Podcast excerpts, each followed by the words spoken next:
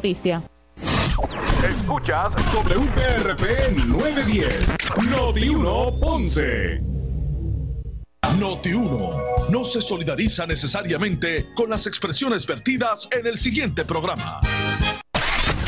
Una y 30 de la tarde en Ponce y toda el área sur. Toda el área sur. La temperatura sigue subiendo. Sigue subiendo. José Moura está listo para discutir los temas más calientes del momento con los protagonistas de la noticia en Ponce en Caliente por Notiuno 910.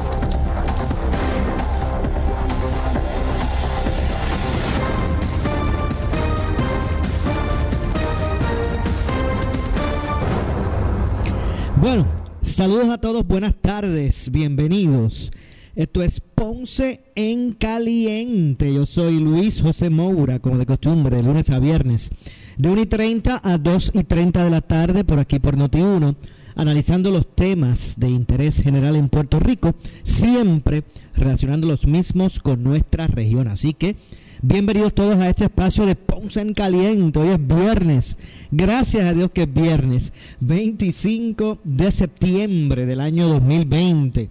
Así que bienvenidos todos a esta edición de, de hoy, donde vamos a estar conversando en los primeros eh, minutos del programa con la doctora Kenira Thompson, eh, que es parte, dirige los esfuerzos investigativos en la Escuela de Medicina de Ponce, el Ponce Sciences University, Health Sciences University, y también es eh, está al frente, ¿verdad?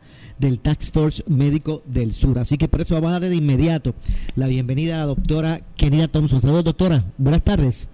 Sí, buenas tardes, un placer saludarte. Gracias como siempre usted por su amabilidad de otorgarnos, ¿verdad?, minutos de su tiempo para dialogar sobre esta situación del COVID-19. Me parece que como positivo ah, eh, podemos eh, señalar de forma inicial que, que la región sur de Puerto Rico es la región eh, con el menor número de, de, casos en términos porcentuales, doctora. Sí, hemos visto ese patrón ya por unos cuantos meses donde en la región sur... Eh, a pesar de que sí se reportan casos positivos y, hemos podido identificar algunos brotes, pero en términos, cuando comparas con el resto de la isla, pues se ha mantenido sostenidamente eh, con unos casos, eh, una tasa de positividad por debajo del resto de la isla, lo cual es, es positivo, ¿verdad? Eh, nuestros hospitales, gracias a Dios, se han mantenido con una, una ocupación eh, manejable, eh, a pesar de que las salas de cuidado intensivo eh, sí están, están bastante llenas, pero no necesariamente de pacientes eh, positivos de COVID. Okay. Y es, pero ¿hay alguna razón específica que, que, que a eso se deba o, o, no sé, o es por tal vez alguna, alguna una disciplina mayor de la gente en la región? bueno, quisiéramos pensar, ¿verdad?, que, que ha habido mucha disciplina, que nuestra gente ha cooperado, tenemos que eh, ¿verdad? Había que hacer un estudio un poco más exhaustivo. Sabemos que aquí se han tomado unas medidas de educación continua desde el principio, eh, ¿verdad? Nuestros eh, salubristas han estado en la calle, eh, el team de psicólogos tratando de, apoyar a la gente para que busquen maneras eh, de, manejar el encierro y, todas las restricciones, pero pues tomando en cuenta que el COVID, el COVID sigue en la comunidad y, pues estamos viendo ese, ese reflejo en los casos. Eh, nos preocupa, obvio, somos una isla pequeña y la tasa de positividad, pues sí, sigue aumentando en, en algunos lugares de la isla. Eh, está en, en porcientos bastante altos y, estamos como llaman en, en, alerta naranja. Eh, lo cual pues eh, significa que, seguimos incrementando, no hemos tenido descenso en número de, casos positivos. O sea que hay que seguir monitoreando esto bien de cerca eh, y como siempre hemos recalcado, la, la, transmisión comunitaria es, ¿verdad? Ese es el, el reflejo de una transmisión comunitaria. Tenemos, el virus está en cualquier lugar, bien difícil poder limitar y poder descifrar y especificar en dónde está o decir en puedo ir a este lugar porque aquí no hay virus versus el otro verdad un lugar adyacente eso no no es viable cuando tienen transmisión comunitaria cualquier lugar y cualquier persona pudiera estar portando el virus y, pues eh, en la medida que si fuera verdad la, la bendición de que todo el mundo se contagiara con eh, con el virus y fuera asintomático o con síntomas leves que se recuperaran en unos cuantos días, pues no sería tanto el problema. El issue es que no estamos, ¿verdad? todavía la ciencia no ha podido determinar exactamente por qué hay personas que se complican tan severamente, inclusive personas jóvenes que han estado previamente saludables. Eh, no es solamente enfermedad de viejitos o de personas con enfermedades crónicas. Hemos visto casos de, de personas jóvenes que estaban perfectamente bien previo a contraer el virus y luego o fallecieron o están sufriendo con unas secuelas complicadas eh, a raíz de, ese contagio. Así que, eh, dado de hecho, de hecho, doctora, todavía tengo en mi recuerdo un caso de Fajardo, una joven como de 19 años.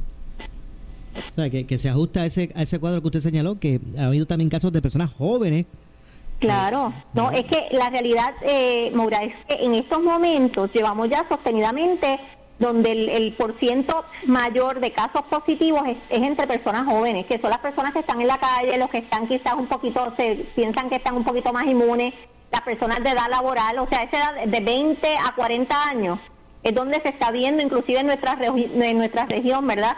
Aumento en casos positivos, en, en, quizás los jóvenes que ya piensan que pues se cansaron del encierro, que lo podemos entender porque ya son muchos meses. Y dicen eso a mí no me va a dar o si me da me da leve y olvídate y sigo para adelante este y, los peligros pues son eh, algo que, que, no podemos menospreciar porque pudiera pudiéramos contagiarnos y complicarnos o de verdad de igual manera y de, de igual manera nos preocupa que esas esas personas jóvenes vayan entonces a su casa y vayan a contagiar a sus familiares a sus seres queridos a sus abuelos a sus papás.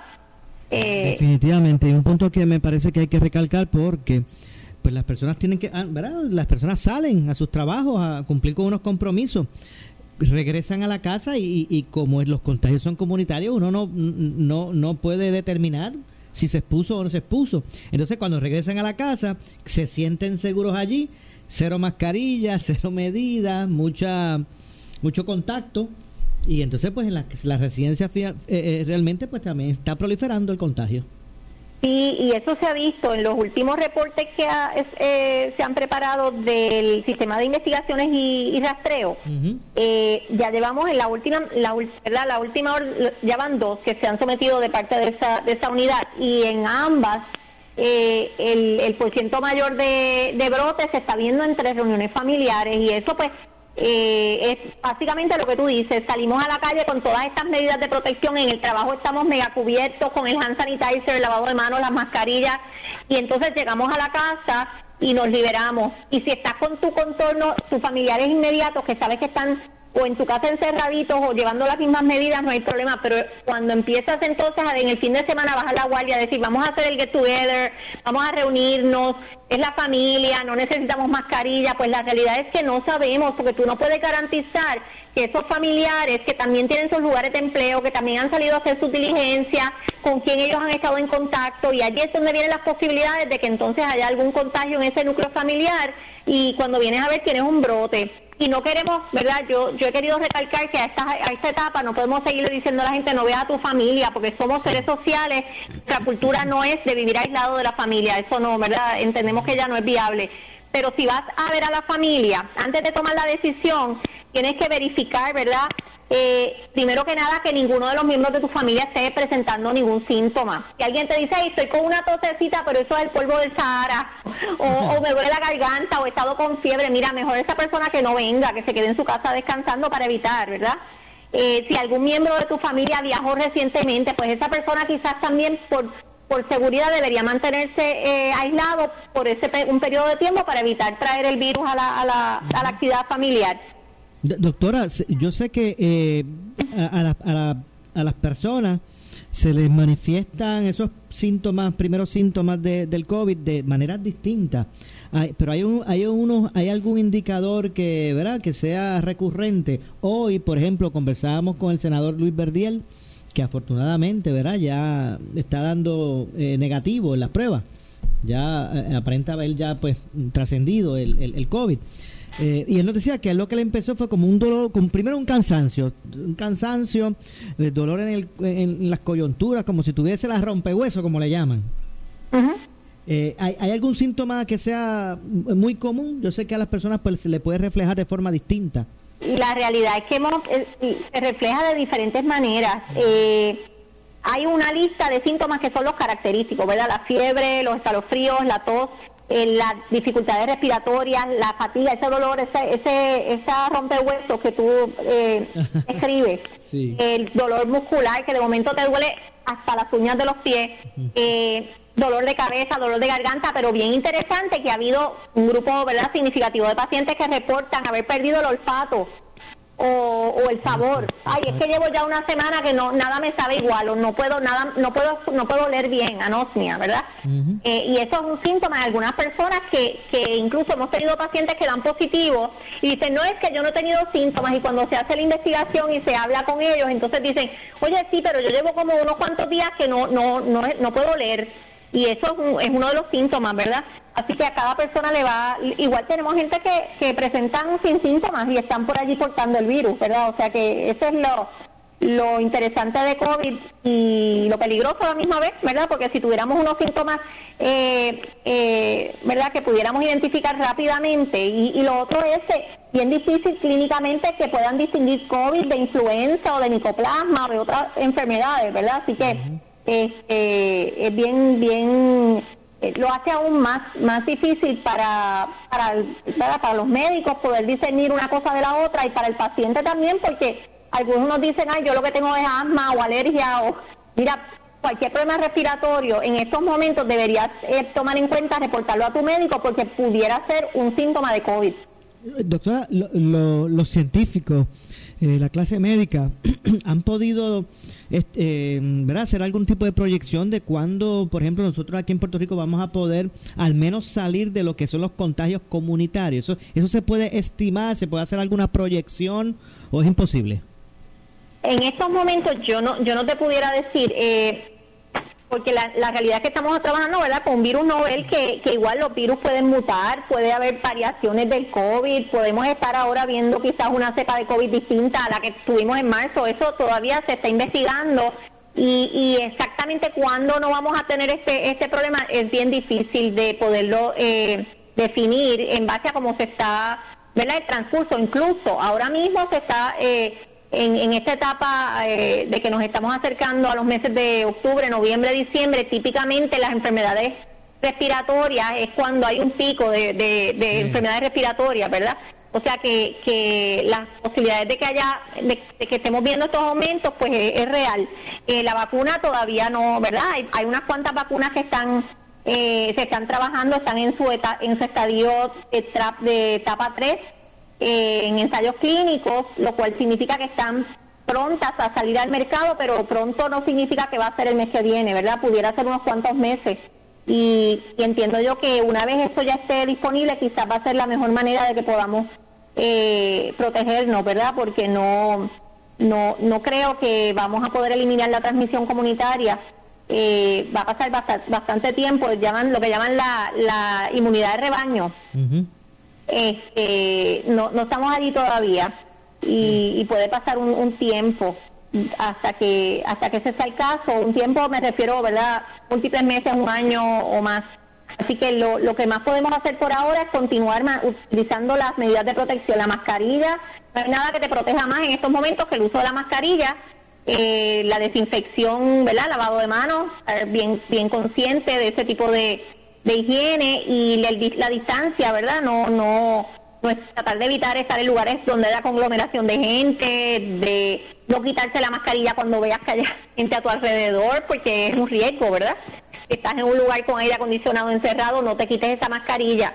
Sal afuera, si tienes que quitártela porque tienes que comerte algo, tienes que tomarte algo, sal a un lugar ventilado, donde tú seas la única persona que tengas la vuelta redonda, porque hemos visto brotes, inclusive eh, más allá de los, de los que mencionamos familiares, los, los brotes que se identifican que se llaman laborales, es precisamente eso, están en el lugar de empleo y cuando están atendiendo público tienen todas las medidas de protección, pero luego que reportan, ay, es que nos fuimos de break, Ajá. un café y nos quitamos la mascarilla para tomarnos el café y de momento tienen múltiples personas en una oficina contagiados. O fuimos, en, la, hora de almuerzo es corta, nos fuimos todos en el servicarro a comprar al fast food y como estábamos apurados, todos en el carro nos comimos el sándwich es aire recirculado en un, aire, en un carro cerrado y ahí la posibilidad de contagio obviamente va a aumentar. Así que es cuestión de usar el sentido común y tratar de siempre estar pendiente de, de, que si tienes que quitarte esa mascarilla, lo hagas en un lugar donde tú estés seguro y no estés en un, ¿verdad? Es para protegerte a ti y proteger a otros, porque tú no sabes si tú estás portando tampoco el virus. Eh, doctora, no solamente, ¿verdad? Por uno tocar una superficie contaminada y después uno tocarse los ojos, la boca, los oídos, eh, eh, y también, o sea, no solamente uno puede, se puede traspasar ese, ¿verdad? Ese, ese virus a otra persona, no solamente por toser, la gente hablando cantando o hablando. Claro, porque acuérdate que, que es el virus, cualquier tipo de secreción, cuando tú hablas, cuando tú toses, cuando tú gritas, cuando hablas duro. Exacto, cuando... Importante la distancia, eh, ¿verdad? Eh, si tú eh, hablas y hablas fuerte, ¿verdad? Hablas duro, van a salir partículas, van a salir partículas de tu boca. Si tú cantas, si tú te, ¿verdad? En cualquier situación que tú estés potencialmente con la boca abierta, que estés, ¿verdad? eh, va, las posibilidades de que salgan partículas va a aumentar y eso va a aumentar las posibilidades de que haya un contagio. Así que... Es que le, traigo el punto porque mucha gente pues ah. podrá, le traigo el punto doctora, porque pues mucha gente tal vez en, en, muchas horas del día a lo mejor están bien protegidos con su mascarilla, pero cuando salen a almorzar del trabajo, cuando pues entonces se retiran la mascarilla pues para poder ingerir el alimento. Claro. Y, entonces, pues, como que ahí pues se pierde todo, todo el esfuerzo que se hizo. No, y, hay que comer, ¿verdad? No, eso, eso es, no queda de otra, hay que comer. Pero por favor, si vas a comer, vete a un lugar ventilado o vete tú, en, si estás en el trabajo, vete a tu propio carro, tú solito ahí te comes tu, tu almuerzo. Eh, si tienes que comer en un lugar, mira, vete afuera, búscate un banquito, si haz un picnic afuera en, el, en donde sea, debajo de un palito, cómete tu comida en un lugar ventilado. Pero eso de estar comiendo en lugares encerrados donde haya múltiples personas compartiendo un espacio, todo sin mascarilla para comer, eh, la realidad es que te prestas a, que haya un, posible contagio. Claro, un riesgo mayor de, contagio, de De hecho, otra cosa que también es preocupante, doctora, es que pues ya la mascarilla pues obviamente se ha hecho parte verdad del entorno de uno del diario vivir de una necesidad. Entonces la gente comienza a ponérselas de diseño que le pegue con la corbata con, con la con el traje pero pero me parece que no no, la, no todas esas mascarillas que a veces utilizamos realmente protegen. Mira, en un comienzo se habló de que las ideales, ¿verdad?, son las quirúrgicas y las N95. Sin embargo, esas, esas son las que utilizan en los ambientes hospitalarios donde el contacto es mucho mayor y la posibilidad de contagio, el riesgo de, contagio es mucho mayor, ¿verdad?, en ambientes hospitalarios, en oficinas médicas, oficinas dentales. Eh, la realidad es que dado, dado eh, la escasez que hubo, ¿verdad?, nacional de, de PPI, de material protector, eh, el CDC incluso flexibilizó un poco y se, se indica que cualquier tipo de protección que tú tengas en tu rostro, que proteja nariz y boca, porque de nada vale tampoco parte de la boca con la nariz expuesta. Eh, cualquier tipo de protección de ese tipo te va a ayudar, porque es cuestión de, minimizar el que esas partículas que salen de tu boca o que salgan de la persona, que verdad la persona que esté cerca de ti, eh, puedan llegar a, a que tú las aspires, ¿verdad?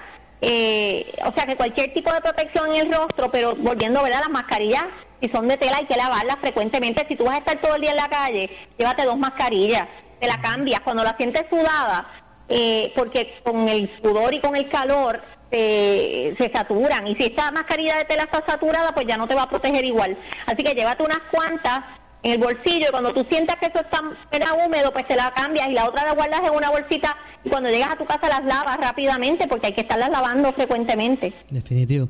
Doctora, lamentablemente se nos ha acabado el, tiempo en el segmento, pero le agradezco, ¿verdad? Le agradecemos su participación y, ese tiempo que usted le está brindando a nuestra gente para que siempre esté orientado en esta situación. Muchas gracias, doctora. A ustedes, como siempre, por, por llevar mensajes importantes y positivos. Muchas gracias. Gracias, doctora Kenira Thompson, de la Escuela de Medicina de Ponce. Hacemos la pausa, regresamos con más. Esto es Ponce en Caliente. Siempre le echamos más leña al fuego en Ponce en Caliente por Notiuno 910. Litos o caderas de pollo Tyson, frescos US, paquete de 5 libras a 58 centavos libra. Carne molida de res, previamente congelada, US, Canadá o Nicaragua, a 1.98 libra. Huevos americanos Econo, Hillandel o Dodge Farm, una docena a 5 por 5 dólares. Papel higiénico Scott, cuidado completo, paquete de 12 rollos a 4.68. Pan Pan Pepín, regular, integral o integral blanco, paquete de 24 onzas a 2 por 5 dólares. Tú que sabe, Mi amor, búscame ahí un lugar para que alineen la guagua. Ok, mira, aquí salió Sabatier Tire Center. Y también buscamos un taller para que le chequeen unos ruidos que tiene. Adivina qué, Sabatier Tire Center. Sabatier Tire Center presenta su nuevo servicio de mecánica liviana y alineamiento. Además, cambio de aceite y filtro. Y por supuesto, gomas, aros y accesorios. Sabatier Tire Center, sector Morel Campos en Ponce. Ahora con mecánica liviana y alineamiento. 840-3205. 840-3205. Oscar Crespo y Asociados. Somos orientadores de casos de seguro social por más de 30 años, con el conocimiento y la experiencia que necesitas al momento de someter tu reclamación. Para orientación, consulte con el licenciado Oscar Crespo, exdirector del Seguro Social Federal. No te confundas y no te dejes engañar. Seguimos ubicados donde siempre, esquina edificio de dos plantas frente al semáforo, en Avenida Fagot Santa Clara, número 3042 Ponce, 787-642-2452. En esta emergencia, en Laboratorio Clínico Profesional Emanuel Guayabal y Río Cañas en Juana Díaz, seguimos brindando nuestros servicios de calidad. Hemos reforzado nuestras medidas de protección en cada una de nuestras instalaciones. Estamos recibiendo órdenes médicas por fax o correo electrónico. Para conocer nuestro horario especial y mayor información, llámanos al 260-5504 o al 580-0080. También a través de nuestra página en Facebook, Laboratorio Clínico Profesional Emanuel. Por ti y por los tuyos, daremos la batalla unidos y venceremos. Móntate en un auto nuevecito con Credit Centro Coop Ponce. Llévate el carro que tú quieres al más bajo interés de 3.95% APR y sin pronto. También tenemos el mejor interés para carros usados al 7.49% APR. Contáctanos en el 787-857-3500 o en infocop.com. Estamos en la Rambla de Ponce. Somos tu mejor alternativa. Acciones y depósitos asegurados hasta 250 mil dólares por COSEC. Yo merezco más. AARP cree en un Puerto Rico donde los mayores y las próximas generaciones podamos permanecer en el país con el liderato, la calidad de vida y los servicios que anhelamos, sin prejuicio por edad. Merecemos un gobierno con una visión multigeneracional y voluntad real de ejecución sin excluir a los mayores de desarrollo social y económico. Visita hoy la plataforma de gobierno que propone AARP Puerto Rico a los candidatos en aarp.org diagonal yo merezco más. Tenemos que protegernos de contraer el COVID-19. Por eso es importante que solo salgas si necesitas alimentos o atención médica. Evita las multitudes y las reuniones de pocas personas. Tienes que mantener la distancia de 6 pies de las otras personas y muy importante, usa tu mascarilla. Salva tu vida y la de tu familia.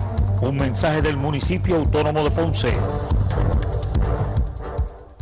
Si tienes 40 años o más, la prevención es lo más importante para evitar el cáncer de colon, esófago o estómago. En Advance Endoscopy Center, el único centro de endoscopía ambulatoria acreditado en Puerto Rico, en Ponce Bypass, el doctor Álvaro Raymondé, gastroenterólogo por Certify, cuentan con los equipos más avanzados, incluyendo ultrasonido endoscópico, para la detección temprana de lesiones que pueden desarrollarse en cáncer de colon, esófago, estómago y también cáncer de páncreas. Llámanos al 843-1129. ¿Vas a comprar un carro? ¿Un carro nuevo? ¡El momento es ahora! Henry Motors Outlet y Henry Motors el Mega Dealer. Y mientras duren las unidades, llevará a cabo la superventa de usados y nuevos. Todas las marcas año 2020 y años anteriores. Toyota, Hyundai, Nissan, Kia, Ford, Jeep, Mitsubishi, Ram, Volkswagen, compactos, utilitarios familiares y pickups. La mayoría con garantía de fábrica vigente. Adicional a la Henry Garantía. Liquidación de nuevos 2020 y 2019 con hasta 5 mil dólares de bono. En la comodidad de la Avenida Las Américas de Ponce. Se requiere uso de mascarilla. Abierto este domingo.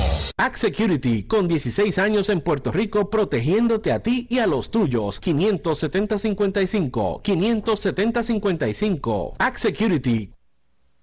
Esto es Noti 1630, la emisora de La Mujer Noticia, WUNO 630 AM y W232DH 94.3 FM San Juan, WPRP 910 AM Ponce, WORA 760 AM en Mayagüez, W260DR 99.9 FM, WNEL 1430 en Caguas y WCMN 1280M El Arecibo. Para mantenerte informado, entra a nuestra página web notiuno.com. Descarga la aplicación Noti1630 en tu celular y síguenos en las redes sociales, Facebook y Twitter. En Caliente con la Joven. Lunes a viernes de 2 a 4 de la tarde por Noti1630. Noti 1630 te presenta Las noticias del momento. Las noticias del momento. Pasamos a la sala de redacción Rafael Rafi Jiménez. Buenas tardes, soy Jerry Rodríguez y usted escucha Noti 1630, primeros con la noticia, última hora, 2 con 3. Tras la solicitud de Osvaldo Soto a la gobernadora para que retirara su designación a la Contraloría, el portavoz de la mayoría en el Senado, Carmelo Ríos, en el programa Sin Miedo indicó que aunque sea considerado para otro puesto, a Soto le sería difícil lograr una reubicación. Interviene Alex Delgado. En mi opinión, yo no creo que Osvaldo esté descartado para otras posiciones que pudieran estar disponibles. Con un tiro, para lo que sea. Ah, Ya sí, va va- con un tiro ya para lo que sea. Pero fíjate, dentro de ese tiro de que no fue confirmado para esa, en ese proceso no minaron su credibilidad como profesional. Cuestionaron de que no era el puesto indicado. Pero su credibilidad, o sea, su capacidad no fue puesta en entredicho. Por ejemplo, nadie, nadie puede decir que él no es una persona que sabe de gobierno. Sabe de gobierno. Nadie puede decir que no es una persona que tenga capacidad analítica. Yo creo que eso está estipulado. Nadie puede decir que es una persona en la cual tú no puedes tener una conversación y que sea justo. Lo que único que se cuestiona, y en su carta él hace un de- una despedida de eso poética y a la misma vez entró que él plantea que es lo correcto. Entonces no atacaron la persona, no dieron oportunidad a la persona. Y con todas las muestras que hubo de personas que dijeron, para eso no, para otra cosa puede ser, Alex, se le hace bien difícil. Noti 1, última hora, 2.5. La policía informó que investigan la apropiación ilegal de tubería de cobre en los predios del Departamento de Salud en el centro médico. Según alegó el querellante Christopher Mercado, alguien se apropió de la tubería de cobre del aire acondicionado del Departamento de Salud. La propiedad hurtada no fue valorada por el querellante. Cesa- este incidente fue referido a personal de la División de Propiedad del CIC de San Juan para que continúen con la investigación. Estas son las noticias del momento. Noti 1630, primeros con la noticia, última hora 2.5. Noti 1630. 630. Primeros con la noticia. Más leña al fuego en Ponce en Caliente por Notiuno 910. Para reducir el riesgo de COVID-19 debemos tomar medidas de limpieza diarias, desinfectando los controles remotos, mesas, interruptores de luz, entre otros. Use un desinfectante de uso doméstico para eliminar microbios.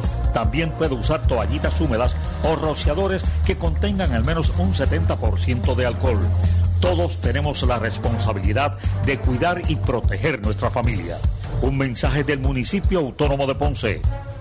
Oscar Crespo y Asociados somos orientadores de casos de seguro social por más de 30 años, con el conocimiento y la experiencia que necesitas al momento de someter tu reclamación. Para orientación, consulte con el licenciado Oscar Crespo, exdirector del Seguro Social Federal. No te confundas y no te dejes engañar. Seguimos ubicados donde siempre, esquina edificio de dos plantas frente al semáforo, en Avenida Fagot Santa Clara, número 3042 Ponce, 787-642-2452.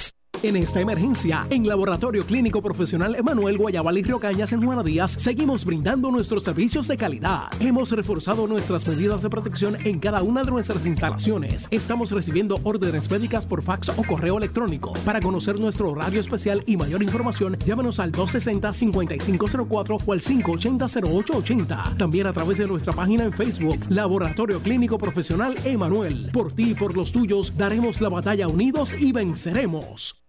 He's in the ball.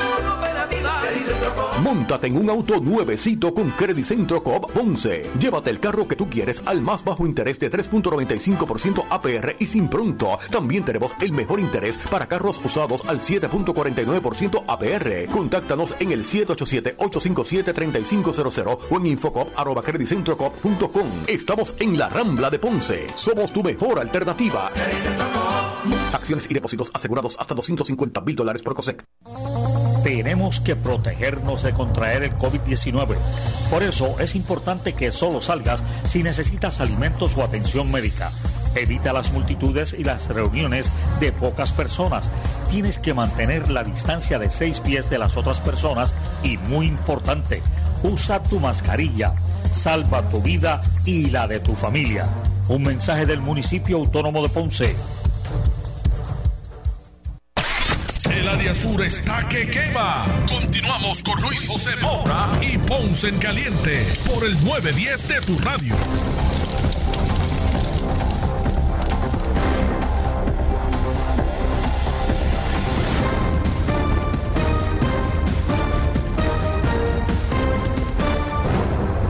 Bueno, son las 2.7 de la tarde, estamos de regreso. Esto es Ponce en Caliente. Usted me escucha de lunes a viernes por aquí, por Noti1, eh, analizando los temas de interés general en Puerto Rico. Y en esta ocasión eh, vamos a conversar, tengo en línea telefónica al senador eh, del distrito de Guayama, quien preside la Comisión de Educación en el Senado de Puerto Rico. Me refiero al senador Axel Chino Roque, a quien de inmediato le damos la bienvenida. Saludos, senador. Buenas tardes. Saludos, saludos, Moura, y saludos a todos los que nos sintonizan. Oiga, allá en Guayama, esa, esa, ese, ese distrito, ¿está haciendo el mismo calor que está haciendo por acá, por el distrito de Ponce? Pues mira, eh, durante estos días ha llovido un poco, pero antes de que llueve, eh, hacen unas calores tremendas, pero tremendas, tremendas. ok, bueno. La verdad que eh, todo este litoral eh, sur oeste de, Puerto Rico, pues tiene como peculiaridad, ¿verdad? Eso, eso, eso el, el calor no, pero hoy estamos en Santa Isabel y que voy subiendo ya hacia Coamo, eh, hacía bastante calor. Muy bien. Eh, senador, yo siempre me estuvo curioso al momento que usted asumió la presidencia de la Comisión de Educación, me estuvo curioso que cuando se eh, debatió el, proyecto de reforma educativa mientras se consideraba en la legislatura, en el Senado específicamente, la reforma educativa o la nueva ley, usted pues no favorecía esa, esa ley, no la favorecía, al punto que usted le votó en contra. Correcto, correcto, sí, estuvimos en, estamos en récord eh, sobre, sobre nuestra posición de la reforma educativa, que le votamos en contra a, ese proyecto. Pues, que básicamente, básicamente en estos momentos pues estamos en la disyuntiva de lo que es la educación a distancia y, la nueva modalidad de cómo están educando los estudiantes y estamos mostrando serias preocupaciones luego de habernos reunido con la clase magisterial. el lunes pasado estuve reunido con, con la federación, con la asociación de maestros, con Educamos, con UNED, con todos los grupos magisteriales y pues ellos estaban expresándome eh, las preocupaciones de lo que estaban pasando los maestros desde que comenzaron las clases hasta el día de hoy. ok, pero principalmente la, la objeción mayor a la reforma eh, que usted eh, tiene o ha tenido era por concepto de qué? La, la, mi voto en contra de la reforma educativa era prácticamente por las escuelas charter en Puerto Rico. Ok, las escuelas charter. Nosotros no hicimos ningún compromiso programático. me refiero a nuestra plataforma en el 2016 que tenía que ver con las escuelas charter. Sí, yo sé que hay que establecer alianzas, que hay que hacer nuevas modalidades, pero eh, siempre y cuando las escuelas alianzas o las escuelas charter fueran en conjunto con los municipios o con la Universidad de Puerto Rico, yo no tenía ningún tipo de problema. Pero irnos a, brincar a un ente privado, pues no, no me gustaba la idea y, nunca me gustará y por eso le voté en contra de la reforma educativa, porque abría la puerta a que instituciones privadas eh, se hicieran dueñas de las escuelas y no el gobierno. Ahora, sin charter con charter se hubiesen establecido o sin charter, pues ahora el reto de la educación pública es uno distinto, ante obviamente la pandemia. ¿Qué le ha parecido todo este sistema que se ha pretendido establecer remoto? Pues mira, pues eh, a mí yo no estoy eh, satisfecho en nada de lo que ha ocurrido desde agosto y si nos vamos más hacia atrás, eh, desde enero que vinieron los temblores, nosotros hemos levantado bandera y hemos propuesto legislación para eh, mitigar o poder solucionar estos problemas que han ocurrido de que vinieron los terrores en Puerto Rico. Tanto es así de que aparte de una legislación que voy a proponer, nos voy a radicar el próximo lunes, que se trata de un, un incentivo económico para los maestros eh, eh, nosotros hemos sometido a legislación de 15 estudiantes por salón de clase debido a la pandemia. No proponemos que comiencen las clases de manera presencial, solo que cuando vayan a comenzar, pues que hayan menos estudiantes por salón de clase. Eh, también durante este cuatrenio sometimos la Carta de Derechos del Maestro, que son cosas que se quedaron en el tintero por la dinámica legislativa. Pero, eh, como le dije, eh, durante esta semana quise reunirme con los maestros, es una iniciativa de parte de nuestra oficina, de dialogar con los grupos magisteriales, con todos, en una mesa redonda, sobre eh, su parecer del inicio de clases y que ellos podían aportar ideas eh, de cómo podemos mejorar lo que ha sucedido de agosto hasta el día de hoy. Nosotros no habíamos hecho un pronunciamiento en el mes de agosto de la manera en que comenzaron las clases porque queríamos dar el espacio a que pasara por lo menos un mes o las primeras 10 semanas que se cumplen a mitad de octubre. Para poder dar una opinión de lo que ha ocurrido de agosto hasta el día de hoy y para mí eh, percepción no ha sido satisfactorio cómo han comenzado las clases en Puerto Rico, cómo los maestros han trabajado en el sentido de las de las condiciones en que los maestros han trabajado.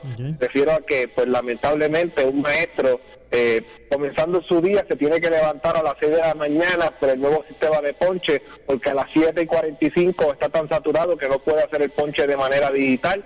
Tanto es así también que la, la plataforma Teams no es una plataforma estrictamente educativa, esta plataforma es más corporativa y muchos maestros todavía no están familiarizados con ese sistema. Otra de las razones por las cuales estamos levantando banderas es que eh, muchos maestros están eh, eh, extenuados o cansados con cómo se está trabajando la situación y me refiero a que ellos con mucho amor y cariño trabajan su horario regular y más que eso trabajan fuera de horas laborables, pero ante la avalancha de estudiantes que no tienen un buen internet, que no tienen su computadora, que tienen muchas dudas de cómo utilizar el sistema Teams o la plataforma Teams. Ellos tienen que atender público luego de las 3 de la tarde y sé de maestros que están hasta las 9 de la noche prácticamente trabajando y atendiendo casos con los estudiantes. Senador, ah, eh, me gustaría que me comentara de qué es lo que se trata esa, ese, ese propuesto incentivo, ¿verdad? Eh, del que usted está haciendo referencia, pero permítame hacer una breve pausa, demos unos minutitos. Claro que eh, Y regresamos de inmediato con más. Esto es Ponce en Caliente. Siempre le echamos más leña al fuego en Ponce en Caliente por Notiuno 910. Las personas con mayor riesgo de enfermarse gravemente con el COVID-19 son los adultos mayores de 60 años. Si perteneces a este grupo de alto riesgo, identifique a alguien que pueda ayudarlo si se enferma, tenga suministros disponibles o busque quien se los traiga. Si se enferma y tiene fiebre, tos o dificultad para respirar, llame a su médico de inmediato. Un mensaje del municipio autónomo de Ponce.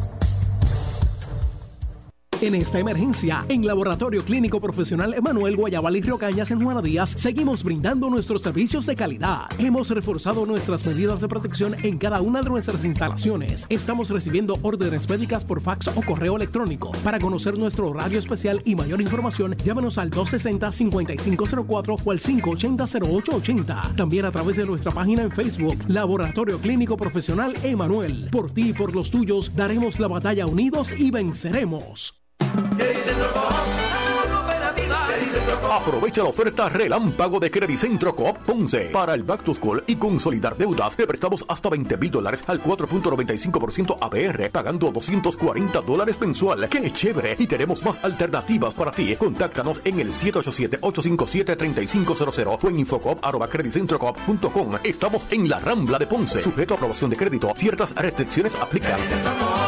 Acciones y depósitos asegurados hasta 250 mil dólares por COSEC. Oscar Crespo y Asociados somos orientadores de casos de seguro social por más de 30 años, con el conocimiento y la experiencia que necesitas al momento de someter tu reclamación. Para orientación, consulte con el licenciado Oscar Crespo, exdirector del Seguro Social Federal. No te confundas y no te dejes engañar. Seguimos ubicados donde siempre, esquina edificio de dos plantas frente al semáforo, en Avenida Fagot Santa Clara, número 3042 Ponce, 787-642-2452. Para reducir el riesgo de COVID-19 debemos tomar medidas de limpieza diarias, desinfectando los controles remotos, mesas, interruptores de luz, entre otros. Use un desinfectante de uso doméstico para eliminar microbios.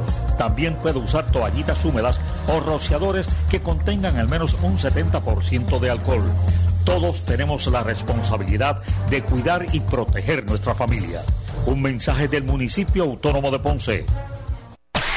El área sur está que quema. Continuamos con Luis José Moura y Ponce en Caliente por el 910 de tu radio.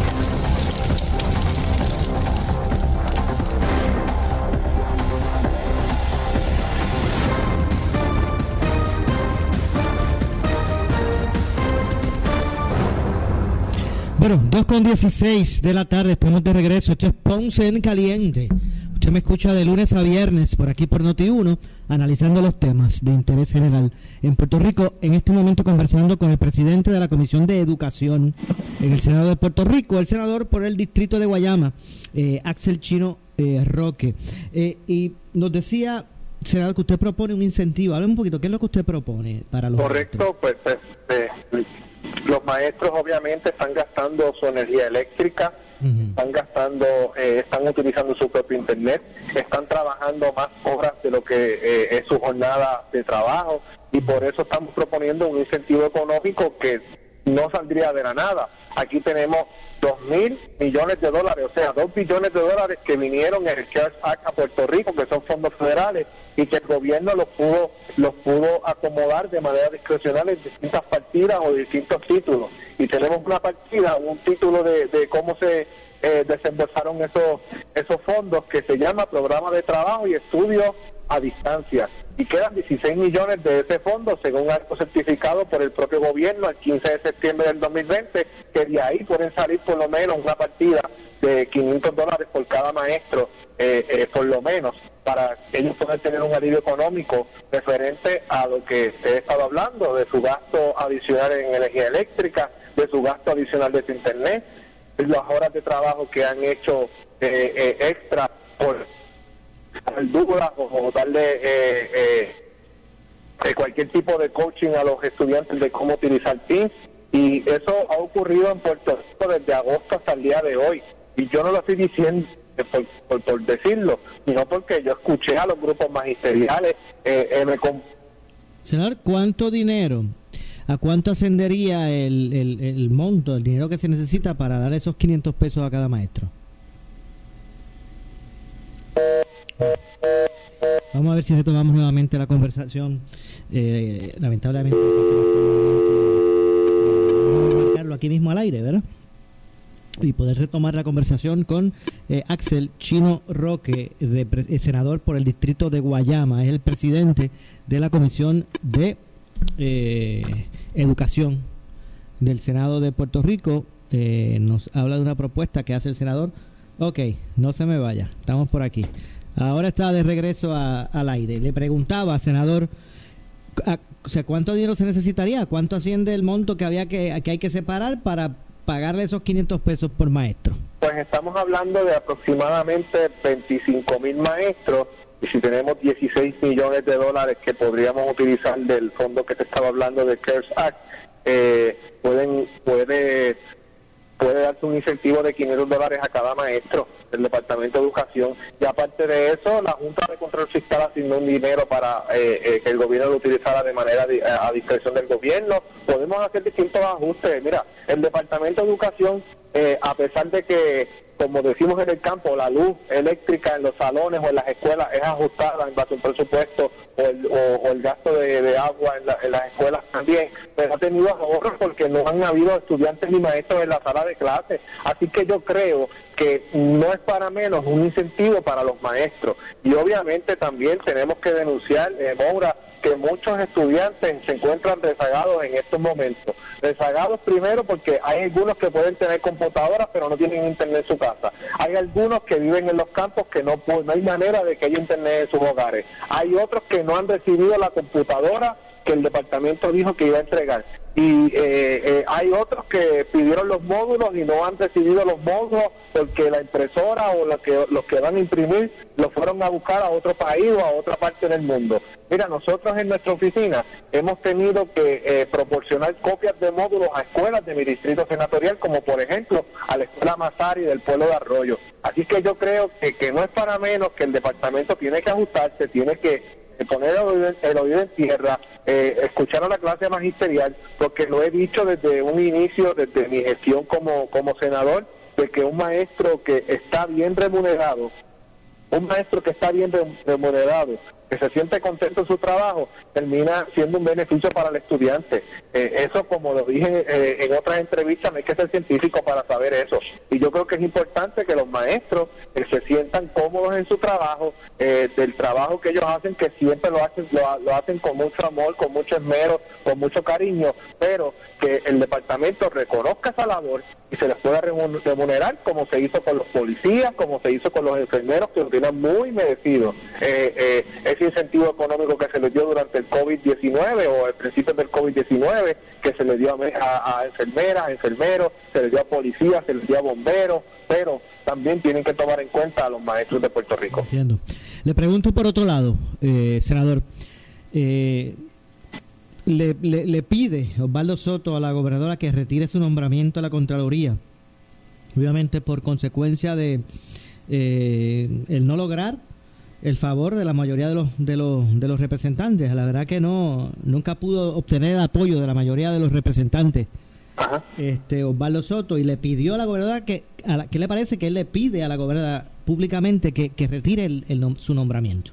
Pues mira, yo yo entiendo que fue lo más sabio que pudo haber hecho, ya que si él entendía de que iba a ser rechazado por el cuerpo hermano de la Cámara de Representantes, pues de que él pidiera, pues por motu propio, que se retirara su nombramiento. Osvaldo eh, yo, es un buen funcionario público, eh, no dudamos de sus capacidades, pero yo también tenía mis reservas en cuanto a ese nombramiento, pero estábamos dándole el espacio a la Cámara de Representantes que hiciera su, su expresión para nosotros luego en el Senado, si okay. pasaba ese dato, pues nosotros expresarnos acá, pero pues no pasó, eh, ya la gobernadora retiró el nombramiento de Osvaldo Soto y vamos a esperar a ver a quién van a nominar, si es que nominan a alguien en lo que queda. O que si hubiese atendido el nombramiento primero el Senado, Usted era uno de los que lo iba a colgar. Yo tenía mis eh, reservas con el nombramiento, no había podido sentarme con él y dialogar sobre sus propuestas que iba a tener para la oficina del Contralor y no era necesariamente por su preparación académica, porque sí sabemos de que si, váyame, eh, no eres CPA, pero trabajaste en algo de auditoría, pues, pues sí tenías las calificaciones, pero él no tenía eh, tan experiencia en lo que es el ámbito de auditoría y es importante persona que vaya a entrar en este ámbito lo que es la Oficina del Control de Puerto Rico, pues haya tenido algún tipo de experiencia, ya sea en el ámbito de contabilidad o, de auditoría eh, en la empresa privada o en el gobierno de Puerto Rico.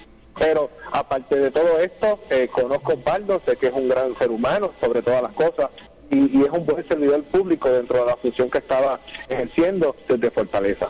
Eh, senador, eh, ¿cómo era, cómo es que, dicta el proyecto suyo que se aprobó para que, por ejemplo, si auto, eh, energía eléctrica o acueducto hacía una excavación para arreglar alguna rotura que que se viera obligado o una alguna compañía pues, privada. Pues, pues, mira, eran eh, eh, eran más bien unas enmiendas que se hizo un proyecto a la ley de excavaciones que se había hecho hace un tiempo en el gobierno de Puerto Rico, que lo más sencillo para poder explicarlo era que si Acueductos hacía un hoyo como los famosos reparaciones que hace eh, día al día a día, no completaba el proceso de poner la carretera en el estado que se encontraba y el municipio o el gobierno municipal, eh, municipal entraba en ese gasto para poder ponerlo como estaba, pues que el, la cantidad de dinero que el municipio invirtió en este proceso fuera con crédito, que se le acreditara un crédito, la factura a los municipios. Y, eso está vigente, esa ley está vigente, esas enmiendas se hicieron y está vigente. Esa ley está vigente ahora y, mismo. ¿Y, ha habido algún reembolso? Porque lo que proliferan por ahí, yo lo que veo son eh, eh, eh, hoyos que tapan después con gravilla y hasta hierba le nace. Personas ciudadanos eh, pues, van a donde a donde el alcalde. El alcalde hace todo lo posible o alcaldesa hace todo lo posible por tener las carreteras en buen estado, por tener eh, eh, sus municipios limpios, pero lamentablemente, tengo que decirlo, hay que quitarle cosas al gobierno central para darle más poder a los municipios. Mire, discúlpeme, senador, discúlpeme, por donde yo vivo, lo voy a retratar, se lo voy a enviar y lo voy a publicar en mis redes. Eh, por donde yo vivo, cercano, hay un. Eh, eh, fue acueducto.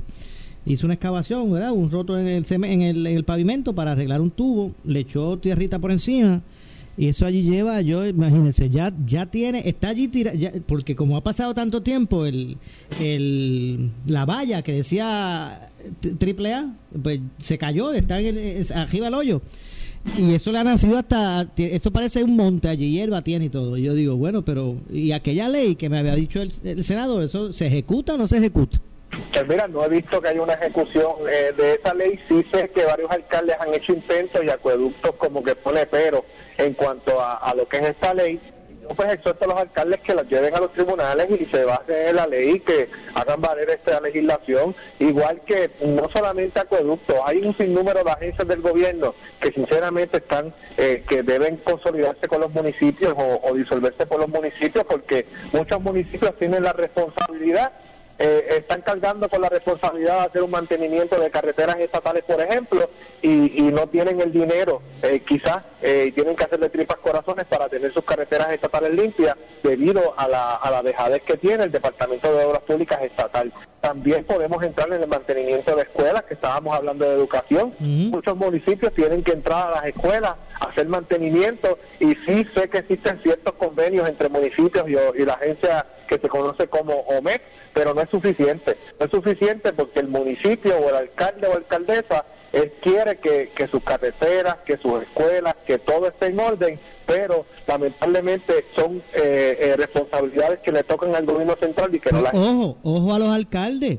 Eh, eh, elijan algún empleado de esos que a veces les sobra el tiempo de su jornada, de los que a veces les sobra el tiempo, elijan uno y que vayan por las calles y vayan identificando eso, eso, esos hoyos que, que, que ha dejado así energía eléctrica o acueducto y que bueno y que, y, y que em, empiecen a, a, a, exigirle que los que lo, lo devuelvan la carretera al estado era original o que ellos lo hagan y después se lo facturen a Sí, sí, eso yo creo que sería lo, lo, lo, fenomenal y lo, y lo, excelente en estos casos porque eh, es injusto, es injusto que los municipios, pese a la estrechez económica que tienen, pese a la, a la, a la a la intromisión de la Junta de Control Fiscal en sus finanzas, que ya lo están teniendo y lo están sufriendo varios municipios, pues tengan que cargar con la responsabilidad del Estado. Así que yo no estoy aquí para tapar el, el sol con una mano, estoy para decir la verdad y la verdad es la verdad. El Estado ha incurrido en irresponsabilidad en ciertas cosas del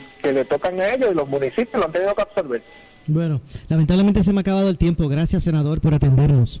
Gracias a ti por la oportunidad. Muchas gracias al senador del distrito de Guayama, eh, Axel Chino Roque. Nos despedimos, regresamos el lunes con más. Que tengan un excelente fin de semana. Yo soy Luis José Moura, que se despide. Esto es Ponce en Caliente, pero amigo, amiga que me escucha, no se retire, que tras la pausa, la mujer noticia, Carmen Jovet. Eso será lo próximo. Buenas tardes. Escuchas WPRP 910, Noti 1 Ponce. Noti 1, no se... Elector, la Comisión Estatal de Elecciones le orienta sobre cómo será la experiencia en las elecciones generales. El bienestar de todos es nuestra principal prioridad, por lo que estamos reforzando nuestro protocolo de higiene en los centros de votación. Es un proceso fácil, seguro y confiable para poder salir a votar, por lo que nos une. Vota. Para más información, accede a voto2020.com. Mensaje de la Comisión Estatal de Elecciones. Las personas con mayor riesgo de enfermarse gravemente con el COVID-19 son los adultos mayores de 60 años. Si perteneces a este grupo de alto riesgo,